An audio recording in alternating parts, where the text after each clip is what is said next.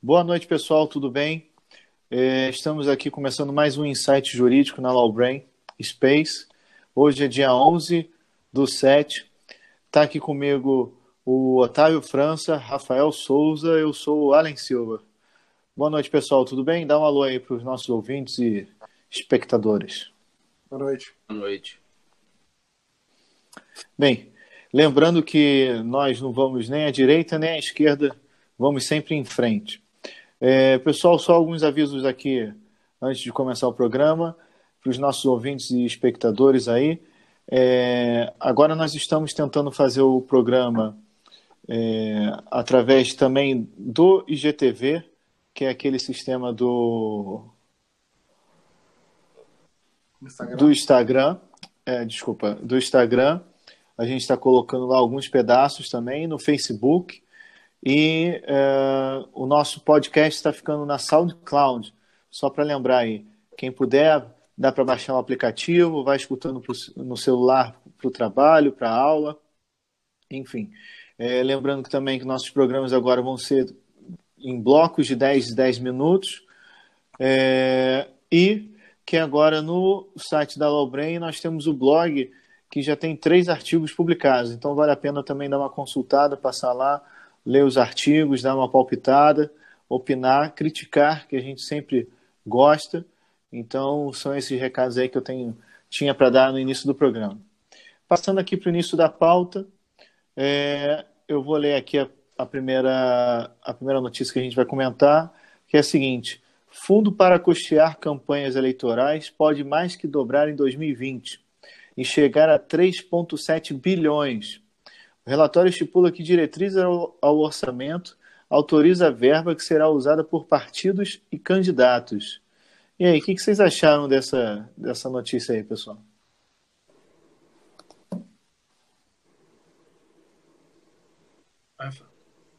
Eu acho que é uma, é uma triste notícia, cara, porque eu confesso que não tenho nenhum modelo eleitoral é, minimamente que não, que não preveja tantos recursos assim. É, fazer uma campanha a nível presidencial, sobretudo é, federal, né, quando a gente fala da, das câmaras da, do Senado, do, do, do Câmara dos Deputados, é óbvio que a gente está falando de muito dinheiro, é óbvio que a gente está falando de um interesse econômico, político muito grande.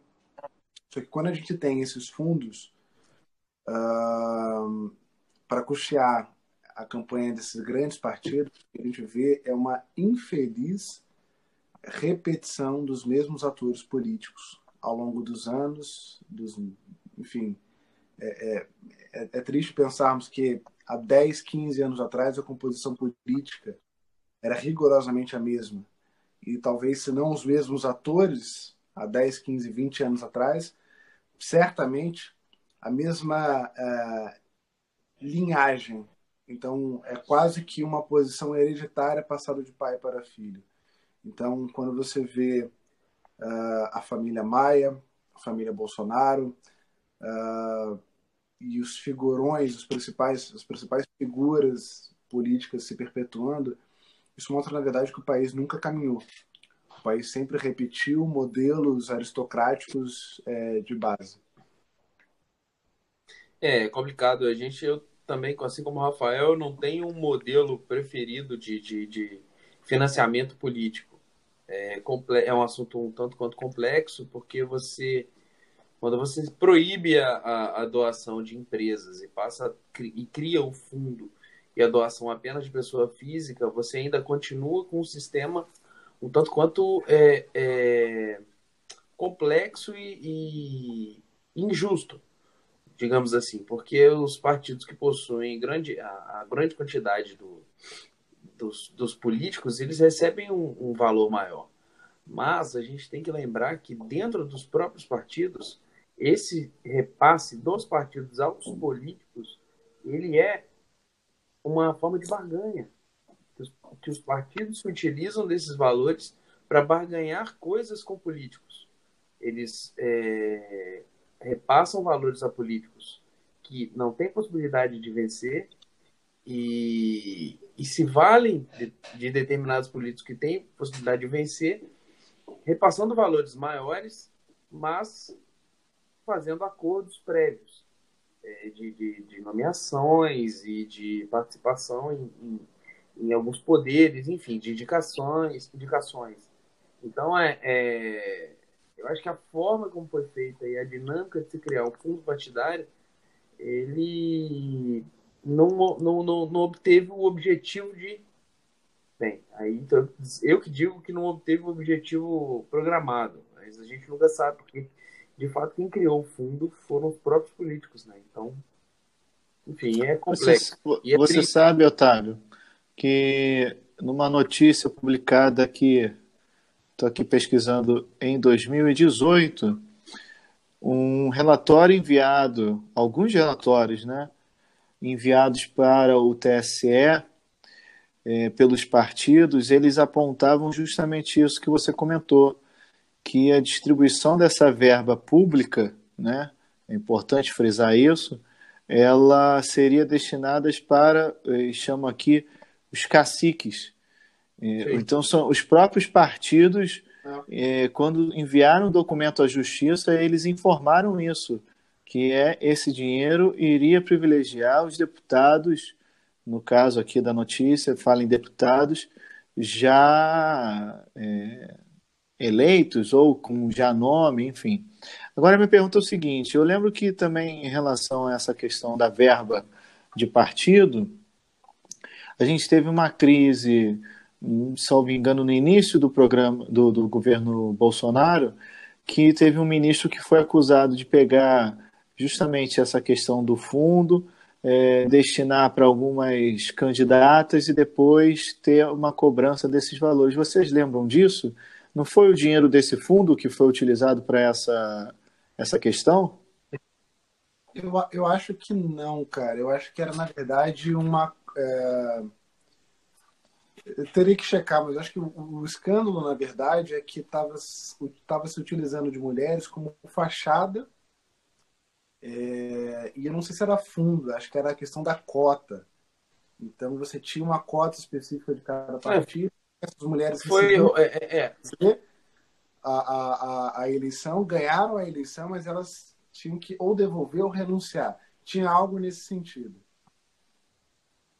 Ah, ok. É, eu, não sei, eu, não sei, eu não sei se, se é, o que o Allen está dizendo foi uma, uma, uma crise, até uma descoberta que teve relacionada à compra de material publicitário em eleição e, e, de verba que foi destinada a determinadas candidatas e que, salvo engano, elas nem ficaram sabendo que esse dinheiro era, tinha chegado para elas. Eu acho que, é, que, foi algo mais ou menos assim. É, é foi isso, foi é. isso. Eu achei aqui a, a notícia aqui, a notícia é o seguinte. Eu estava tentando achar aqui. É, ministro de Bolsonaro criou candidatos laranjas para desviar recursos da eleição. É, é, é, é complicado, porque você aqui no, no, no, sistema político que a gente tem, é, você tem uma, uma, uma cota de mulheres que têm que disputar as eleições. Então, os partidos eles, eles se valem do expediente que, que eles conhecem. Assim. Eles não é, é, não incentivam mulheres a participarem do, do, sistema político, mas eles têm que ter mulheres candidatas. Então, infelizmente, a gente vê o que acontece.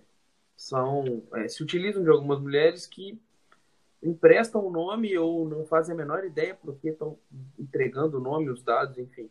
E, e é feito o processo do TRE, ela tem a, a, a candidatura homologada ou não e, e conta o, partido cumpre a cota que ele tem que cumprir. Eu acho que. Eu não sei, eu não sei se esse seria o sistema mais honesto e justo é, é de fazer as mulheres participarem do pleito é, é, e das eleições como candidatas. Acho que o mais interessante seria incentivar a mulher a participar como candidata de fato. Não, não sei se criar cota é, é, tem esse propósito. cotas são sempre complexas, né? É difícil você falar que uma cota ela cumpre a, fun a função dela, mas até porque as mulheres eleitas aumentam, a quantidade aumentou -se, é, é, é, bastante nas últimas eleições. É mas ainda assim está bem aquém, né? A cota ela cumpre o papel é, de não ser definitivo. Sim, sim, ela pode, pode ser perpétua. As ações afirmativas nos Estados Unidos, ela cumpriram o objetivo de tentar equilibrar uh, os começa no sistema educacional, mas até equilibrar uh, com o ensino de base, eu preciso garantir que o jovem negro chegue às universidades, o jovem pobre chegue à universidade. Eu acho que o objetivo da cota para as mulheres no, na, no ingresso na carreira política deveria ter cumprido o mesmo objetivo. Até equilibrar, até efetivamente fomentar a participação das mulheres, eu crio cotas e obrigo os partidos a terem suas cotas. Uh, um outro ponto que revela essa triste realidade brasileira é que hoje político no Brasil é absolutamente populista.